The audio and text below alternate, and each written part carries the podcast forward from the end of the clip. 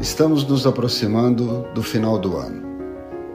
E é muito comum ouvirmos das pessoas a seguinte expressão: Como o ano passou rápido? Essa sensação pode ser fruto de uma vida ocupada e repleta de compromissos. Mas será que a vida é isso? Uma agenda cheia com tarefas e mais tarefas que acelera a vida e nos rouba o sentido das coisas? É sobre isso que vamos refletir no mês de novembro em nossos encontros. A vida é mais.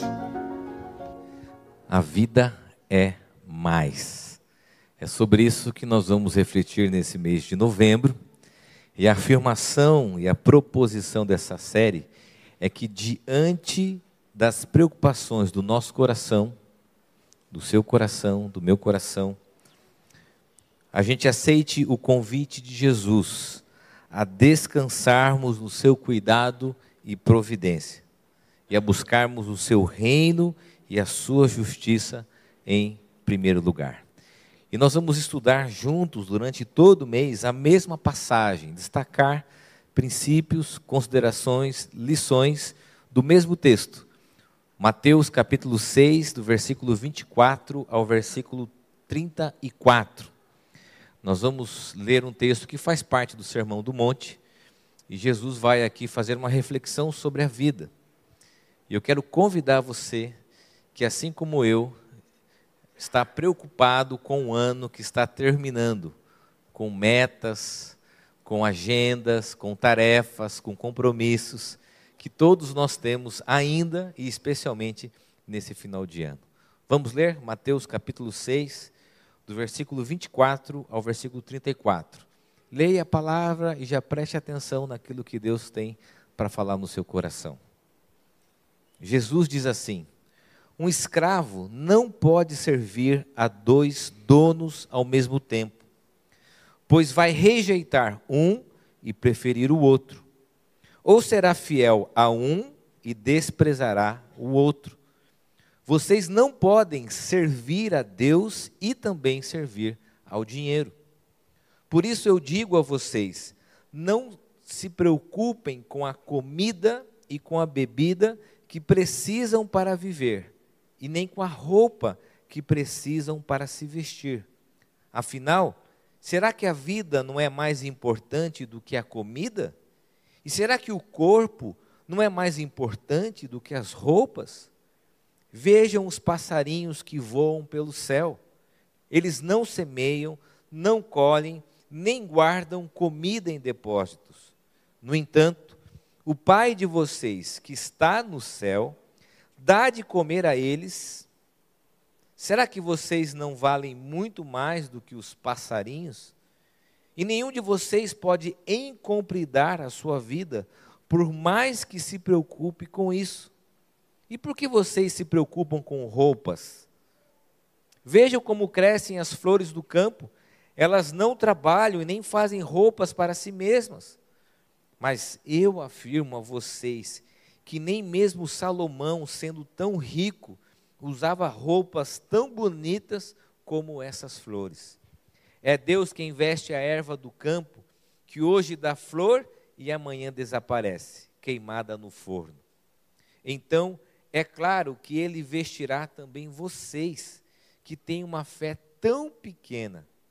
Portanto, não fiquem preocupados perguntando: onde é que vamos arranjar comida? Ou onde é que vamos arranjar bebida? Ou, ou onde é que vamos arranjar roupas? Pois os pagãos é que estão sempre procurando essas coisas. O Pai de vocês, que está no céu, sabe que vocês precisam de tudo isso. Portanto, ponham em primeiro lugar na sua vida o reino de Deus e aquilo que Deus quer, e Ele lhes dará todas essas coisas. Por isso, não fiquem preocupados com o dia de amanhã, pois o dia de amanhã trará as suas próprias preocupações. Para cada dia bastam as suas próprias dificuldades. Jesus está nos ensinando, está pedindo para que a gente preste atenção em algumas circunstâncias da vida e, para que a gente também não fique preocupado ou ansioso diante daquilo que vamos comer, diante daquilo que vamos beber e diante daquilo que nós vamos vestir. Nós estamos olhando para três necessidades que tomam conta da nossa vida, para três preocupações que de alguma forma vão tomar a nossa atenção. E quando Jesus se refere, por exemplo, à preocupação com a comida, ele está falando da preocupação que nós temos com a provisão, com o sustento, com o trabalho. Essa talvez seja uma preocupação primária do ser humano. Aquilo que nós vamos fazer, com aquilo que nós precisamos para sobreviver. E diante dessa afirmação, a gente pode considerar algumas coisas interessantes, como, por exemplo, o significado dessa palavra preocupação. Embora a gente já saiba na língua portuguesa o seu significado e sentido, nos textos originais a palavra preocupação significa, preste bem atenção, colocar toda a atenção em algo. Deixar-se envolver totalmente. Deixar-se dominar. É a preocupação que não dá lugar para mais nada da vida. Então Jesus está dizendo que a preocupação com a comida toma toda a nossa atenção. Que a preocupação com a bebida, que é o prazer, o entretenimento, toma toda a nossa vida. Que a preocupação com as vestes, com o corpo, que é a preocupação com o status social, com a imagem, toma toda a nossa atenção. E essa reflexão faz a gente parar para pensar na maneira em que nós estamos vivendo. Se alguma coisa ou alguma área da minha e da sua vida toma de fato toda a nossa energia, atenção e preocupação.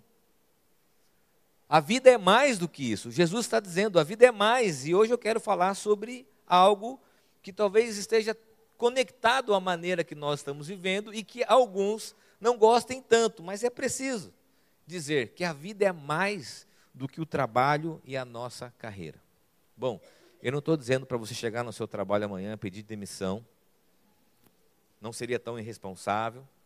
Não estou falando para você que não precisa mais trabalhar, não é isso, até porque para nós presbiterianos, o trabalho é um, uma ferramenta importante fundamental de testemunho, de vida, de dignidade, de respeito e de cidadania. A Bíblia também ensina sobre o trabalho, o lugar do trabalho. Eu não estou falando sobre desconsiderar o trabalho, eu estou falando sobre excesso. Eu estou falando sobre totalidade. E é exatamente isso que Jesus está nos propondo nessa reflexão. Por isso, em primeiro lugar, e essa é a primeira lição do texto, a realização diz respeito ao todo da vida. A realização da vida de um ser humano diz respeito ao todo da vida, ao todo da vida.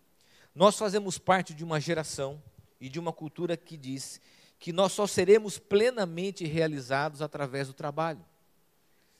Na verdade, nós caímos nesse encanto de que o trabalho vai nos proporcionar realização, projeção pessoal, felicidade, alegria. Só que não é bem isso o que nós estamos vivendo, e não é bem isso o que diz a realidade. As gerações anteriores trabalhavam para prover o sustento, para trazer comida para casa. Eu já falei sobre isso algumas vezes. Nós temos basicamente quatro gerações de trabalhadores pós-segunda guerra. A primeira geração, os nossos avós trabalhavam para comer. Muitos vieram para essas terras aqui, para essa região, para trabalhar, para trazer o provento, sustento para casa. A segunda geração de trabalhadores, chamada geração de bens duráveis, era a geração que trabalhava, mas se preocupava em deixar alguma coisa, em ter alguma coisa específica. Aliás, nós ainda usufruímos da geração de bens duráveis, que tinha uma casa, tinha um carro, os bens eram feitos para durarem mais. Lembra da máquina lavar roupa, fogão, geladeira, geração dos bens duráveis. Essa geração ainda se preocupava com a família, com os relacionamentos, com a provisão do futuro. E aí vem a terceira geração, que é a geração da cultura atual. Não mais trabalha preocupado apenas com o sustento, com a comida, porque sabe que vai abrir a geladeira, vai ter comida. não mais preocupada com os bens duráveis, porque ainda usufrui da geração anterior, mas preocupada com a sua própria imagem, com a sua própria realização. Começa a trabalhar buscando projeção pessoal, não mais uma preocupação com os relacionamentos, não mais uma preocupação com a família, mas uma preocupação com si mesmo. E você pode estar se perguntando, e a quarta geração? Bom, a quarta geração fica mais para frente, que é a geração que trabalha para o prazer. Essa geração que está chegando é a geração que está preocupada apenas com satisfação e prazer. Mas vamos deixar isso como uma incógnita para o futuro. Eu quero falar para a cultura atual que colocou para nós que o trabalho é a única fonte de realização e de felicidade, que desconsidera o valor das pessoas, dos relacionamentos, da família e que perde a noção, inclusive, dos excessos. A pergunta que nós devemos fazer é: qual o preço e a consequência disso na nossa vida, nos nossos relacionamentos? Qual o preço de ouvir da cultura que a realização só se tem através do trabalho? Uma das grandes crises dos dias atuais diz respeito a isso. Especificamente porque nem sempre o trabalho nos proporciona isso. Aliás, Freud vai dizer que essa relação prazer e trabalho é um dos grandes dilemas dos seres humanos. Porque nem tudo que a gente faz no trabalho nos fornece prazer e satisfação. Nem tudo o que o trabalho nos proporciona é fruto apenas da alegria, da felicidade. A gente sabe que não. E por isso a gente se frustra com essa proposta de que o trabalho vai trazer para nós satisfação plena. E nós vivemos nessa cultura, a cultura que diz que o trabalho é tudo, que a vida se resume ao trabalho. Nela, através dessa ideia, ou através desse trabalho, é que nós vamos ter o pleno sentido das coisas. E eu tenho que dizer aqui que esse grupo de pessoas tem muita dificuldade de avaliar os prejuízos desse modo de vida. Você quer ver um exemplo? Relacionamentos arrebentados, muita dificuldade em relações afetivas, emocionais, profundas, duradouras, estresse. Nós somos a geração extremamente estressada, surgem temas importantes como burnout e outras crises emocionais oriundos dessa cultura que só o trabalho nos faz felizes. O Byung-Chul Han, e essa aqui é a minha pronúncia. Se a gente quiser souber uma pronúncia melhor, vamos perguntar para o pessoal que é fã dos doramas, que ele é um coreano. Ele diz assim: hoje o indivíduo se explora e acredita que isso é realização. Ele é levado ao excesso, não sabe medir o equilíbrio das coisas, não sabe compreender que o trabalho, preste bem atenção, é uma parte da vida e que a realização não vai brotar do trabalho, embora seja importante trabalhar com aquilo que o seu coração, a sua vocação aponte, a realização nós só encontramos em Deus. A realização diz respeito ao todo da vida. O trabalho tem o seu lugar, tem a sua função, tem a sua finalidade, mas é uma parte da nossa vida. E deve permanecer sendo uma parte. Eu confesso que quando a gente fala sobre trabalho, é comum a gente ouvir expressões hoje como, por exemplo, workaholic, que é a pessoa que é dependente, viciada, é sempre levada ao excesso do trabalho. Eu nunca encontrei um workaholic que não goste do seu trabalho. Talvez aqui seja a grande dificuldade para um workaholic. Ele ama o que faz. Ele gosta do que faz. Por isso nós somos sempre levados ao excesso, a irmos mais do que aquilo. E a gente precisa avaliar e colocar o trabalho no seu devido lugar. Jesus está nos ensinando que essa preocupação em relação ao trabalho, ela acontece, ela faz parte, inclusive porque o próprio Jesus diz: olha, se vocês buscarem o reino de Deus em primeiro lugar, essas coisas vos seriam acrescentadas. Ele diz que Jesus, e ele se refere ao Pai, sabe das nossas necessidades, ele sabe que nós precisamos do trabalho, ele sabe que nós precisamos do sustento, da provisão. Mas ele está dizendo que isso é uma parte da vida. Isso não deve ser o todo da vida. O trabalho e a carreira são apenas partes daquilo que nós somos. A realização nasce quando toda a nossa vida está em equilíbrio, especialmente se colocarmos Deus em primeiro lugar. Essa é a lição de Jesus. O início do texto fala sobre essa tensão entre dois senhores, ou seja, devemos submeter a nossa vida totalmente a Deus. Nós não temos como servir a outra coisa que não o próprio Deus. Jesus está dizendo isso de uma forma didática. Ele está fazendo uma contraposição entre a preocupação, as nossas ansiedades em relação à comida, bebida, à veste, e a provisão e o descanso no cuidado que nós temos a partir da nossa relação com o Pai. Então, meu convite para você que chegou aqui acelerado no mês de novembro, correndo, preocupado, com muita coisa para fazer, dizer para você que a vida é mais do que isso. E é Jesus que está dizendo isso. A vida é mais do que esse excesso. A vida é mais do que a ideia de que o trabalho é que nos proporciona a realização. Não, a realização é o todo da vida. Preste bem atenção, que você seja muito bem sucedido no seu trabalho. Que você seja realizado com o seu trabalho. Que você seja uma pessoa feliz com o que você faz. Que você seja uma pessoa que encontre caminhos profissionais. Que você cresça profissionalmente, mas que você entenda que o trabalho não é o todo da vida que o trabalho é uma parte daquilo que nós somos. E que a felicidade e a alegria e a realização do ser humano se encontra à medida que nós nos relacionamos com ele e que a nossa vida como todo está em equilíbrio. Porque não tem sentido nenhum sermos bem-sucedidos profissionalmente e colhemos tragédias nas nossas relações interpessoais. Não tem sentido nenhum sermos bem-sucedidos naquilo que nós fazemos e temos diversos tipos de enfermidades emocionais fruto dessa pseudo-realização. O Tim Keller vai dizer que só podemos conhecer alegria e realização quando vivemos de acordo com o desígnio de Deus. E é isso que Jesus está nos ensinando. Agora, há uma segunda consideração e aqui eu quero me dirigir a um outro grupo. Porque nessa geração e nessa cultura da realização, do sucesso profissional, há um outro grupo que está abaixo, que não se encaixa nessa plataforma, que quer, às vezes, até se acender, como aquele filme Bacurau, como filmes que a gente vê muito nessa pressão de querer ter uma vida num outro patamar do que a sua.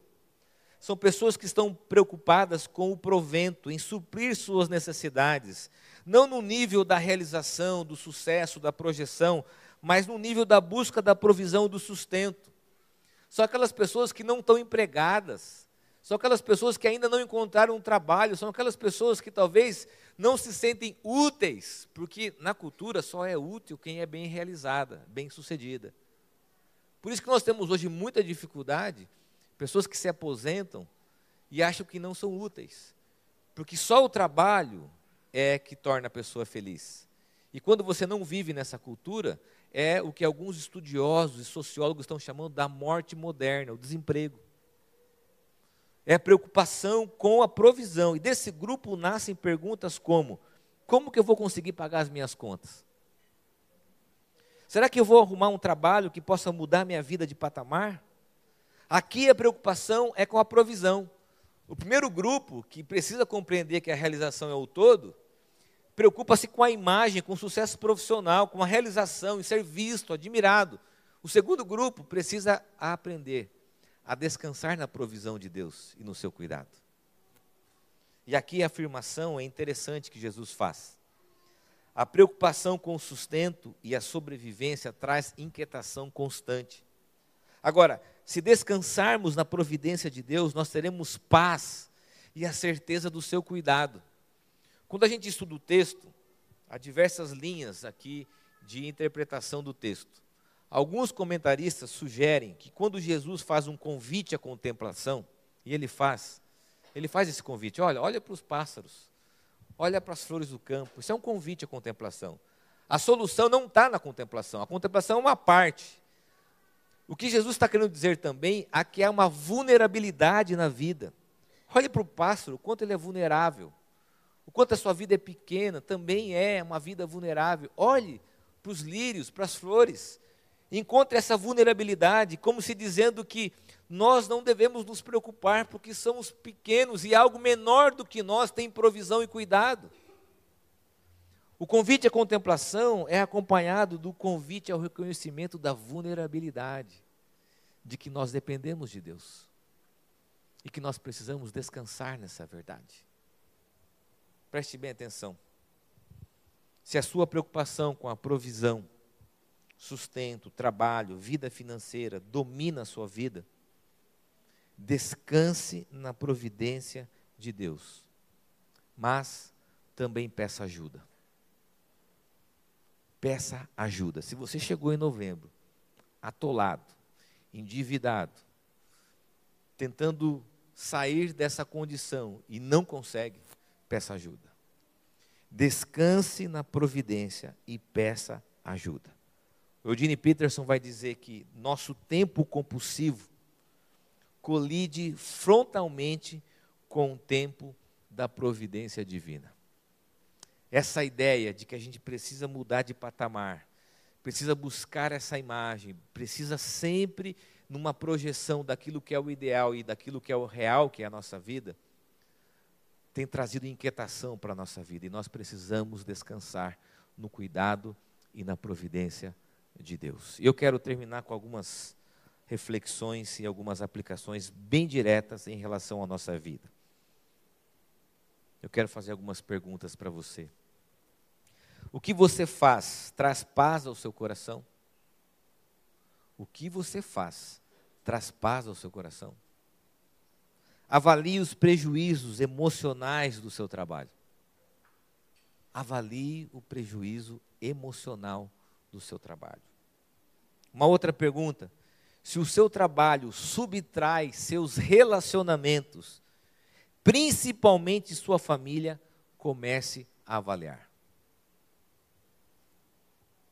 Terceira reflexão, e aqui é uma reflexão muito importante. Naquilo que você faz e trabalha, Deus está presente? Naquilo que você faz e trabalha, Deus está presente? nós precisamos avaliar os excessos dessa cultura. Jesus está nos convidando a aquietar o nosso coração, a olharmos e contemplarmos a provisão e o cuidado na criação, a reconhecermos a fragilidade e a nossa vulnerabilidade, para desfrutarmos daquilo que só Ele pode dar, porque afinal de contas, a providência de Deus nos supre em todas as nossas necessidades. Eu quero repetir esses dois pontos. Em primeiro lugar, a realização diz respeito ao todo da vida, não apenas ao trabalho. Em segundo lugar, a provisão de Deus nos supre em todas as necessidades.